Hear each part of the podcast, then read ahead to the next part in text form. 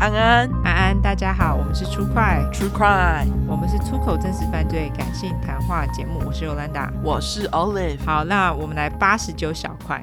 没错，第一个是来自于 German Shepherd，他后面还写说 Tyson's mom，OK，、okay. 他要投稿是本人其他，他说 Hi True Crime Team，我是最近两周才开始接触 Podcast 的听众，我要先表扬你们用幽默的方式来阐述沉重的话题，觉得值得嘉奖四个爱心。The reason for this message are I'm a victim of bullying when I was six years old till fifteen years old。好，这个帮大家翻译一下，他说他投稿是因为他。从六岁到十五岁都被霸凌，对，他是被霸凌之下的受害者。没错，他说我正听到第十二块猪油屁股的故事，并且看了 IG 评论，我其实觉得内心非常沉重，因为在我心里我已经杀了那些霸凌我的人不下百次。我甚至跟我妈妈以及老师说，但得到的就像你们在节目里面说的是在玩，或是把过错推到我身上。我甚至被我自己的弟弟说活该被排挤。台湾在国中时期被霸凌的状况其实非常严重，但真正认真看待的认真的人吧。OK，不多，因为曾几何时，我也是想让那些人消失。搬到澳洲后，才认真了解到自由是多么重要。我已经没有办法将以前发生的事情忘记，但至少我现在过得比他们好。至少在我的脑海里，我已经宰了他们。OK，以下是我在国小四年级时发生的事情，乡亲们帮我分享，也警醒世人多多观察自己的孩子。那个小小的背影，背着粉红色调的背包，应该是学校的郊游。他就坐在地上，静静的，就在游乐场门口的集合地点坐了一个下午，没有人接近他，没有人停下来看一下，没有人想为什么一个十岁左右的小女孩没有人在身边陪伴。他。在等，等集合时间到了，大家就会回来这个地点。他。在等，等大家都回来了，他。就可以当什么事情都没有，继续玩乐。他。在等，他。想回家，他。喜欢刺激，喜欢云霄飞车，但他。没想到他。的组员没有人等他。玩完最后一趟的飞车结束后，组员呢？他。知道没有人想要跟他。一组，他。知道别人害怕靠他太近，他知道只要有同学靠近就会无法在班上好好玩乐，因为他被他排挤。OK，他的两个他都是女生，他哈。OK，就是被同学排挤，对，被另外一个女生排挤。嗯，他记得当老师问谁还没有分组时，他默默举手的气氛。他记得隔壁座位男生当时的一句“好可怜”。他记得当他被迫分到其中一组时，组员脸上厌恶的表情。他记得他去跟他的组员说“没关系，一天而已”。他记得他的组员结结束与他的对话后那放松的表情。他记得那放松的表情，意思是我不用像他一样被排挤了。二十二年，他从没放下过。二十二年了，他从没忘记过。二十二年前那痛苦的九年，怎么忘？九年啊！要知道，被霸凌的我们真的很努力，很努力的不去变邪恶。唉。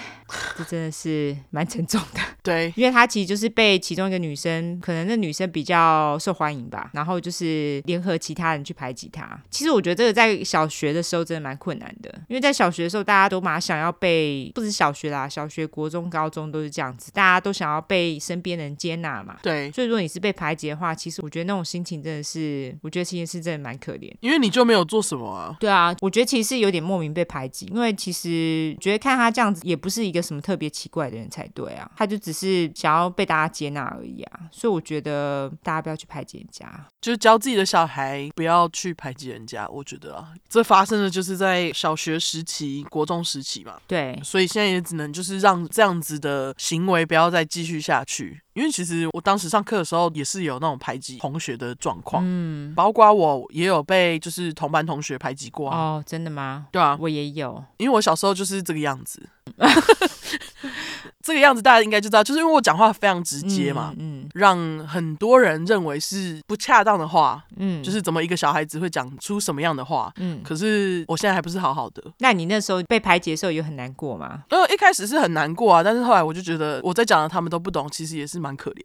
就是我现在就觉得他们很可怜，对，所以你这是要教，就是被排挤人是这样想吗？就想说没有没有，我就是你自己才是最重要的。虽然他们排挤你会让你觉得很难过，但是你自己才是最重要的。他们不懂你就算了，嗯，因为人生还很长。对，没错，就是你总会遇到懂你的人，没错，是真的。然后国小我知道很难过，但是真的就是这么几年之后，搞不好也不用再看到他们了。那。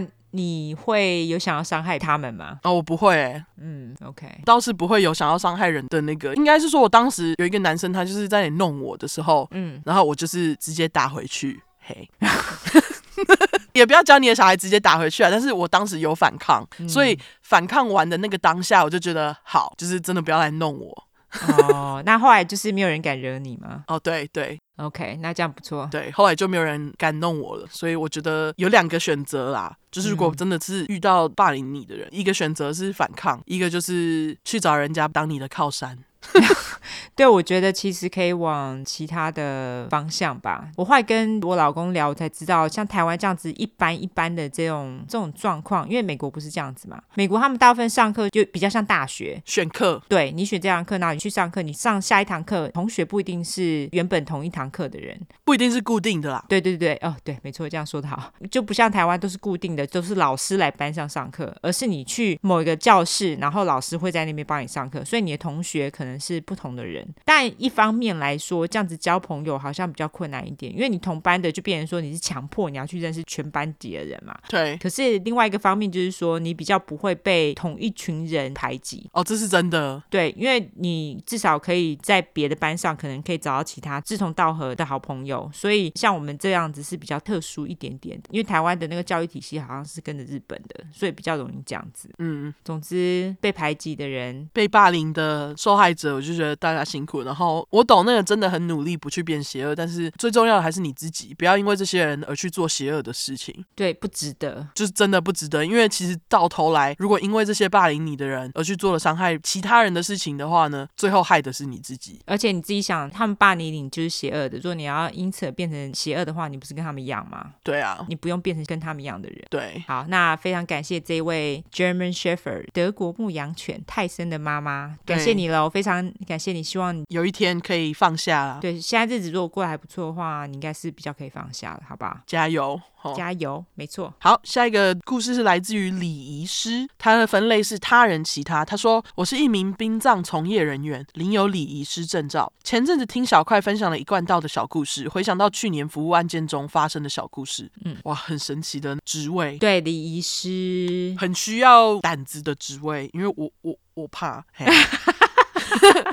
嘿”我知道没什么好怕，但是我就是我是很胆小的人。没有，我懂，我懂，我懂。要天天面对没有生命的人，我觉得是一件需要勇气的事。对，没错。对对对，那他说，话说去年服务了一个家庭，老爷爷跟老奶奶年事已高，尤其是老奶奶已经是癌症末期，所以客户请了礼仪师到家中去了解怎么办理后事。没想到过了几个礼拜以后，客户来电告知，出乎意料之外的是，老爷爷走了。嗯，治丧的过程中，亲属都表示没有虔诚信仰，除了女婿是一贯道的道亲除外，刮胡非常虔诚的那种，所以就照一般国民礼仪进行。治丧时间过得很快，很快就到了告别式当天。因因为告别式当天才入殓，大体第一时间就进了冰柜冰存，直到当天才换衣服瞻仰遗容。正当亲属进行入殓瞻仰仪式的时候，女婿突然从会场外拉了一个道亲进来，手上还拿着录影机，一边牵着往生者的手，一边碎念着：“就是我带着我丈人去求道，所以他的身体才能这么软。”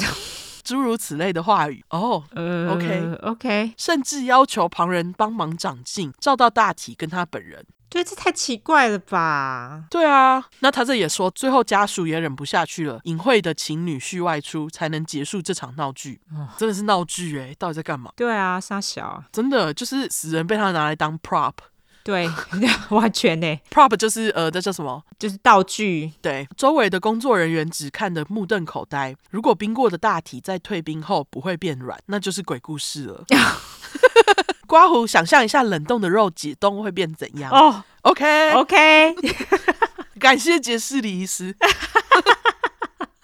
这样解释很好懂哎，没错，完全。整个告别式过程只能忍受着女婿不断刷着下线的智障语言，只能默默吐槽他的话。如果成真，我觉得会看到大型鬼片现场。就在一边努力克制自己大声吐槽，完成自己的工作后，想着终于告一段落，不用再看到奇葩的人了，撒花。OK。结果在过了约莫一个月后，同一支电话又来了，这次老奶奶走了。见面的当下，客户直接要求帮忙，点名女婿若还要摄影说废话，让我们直接阻止。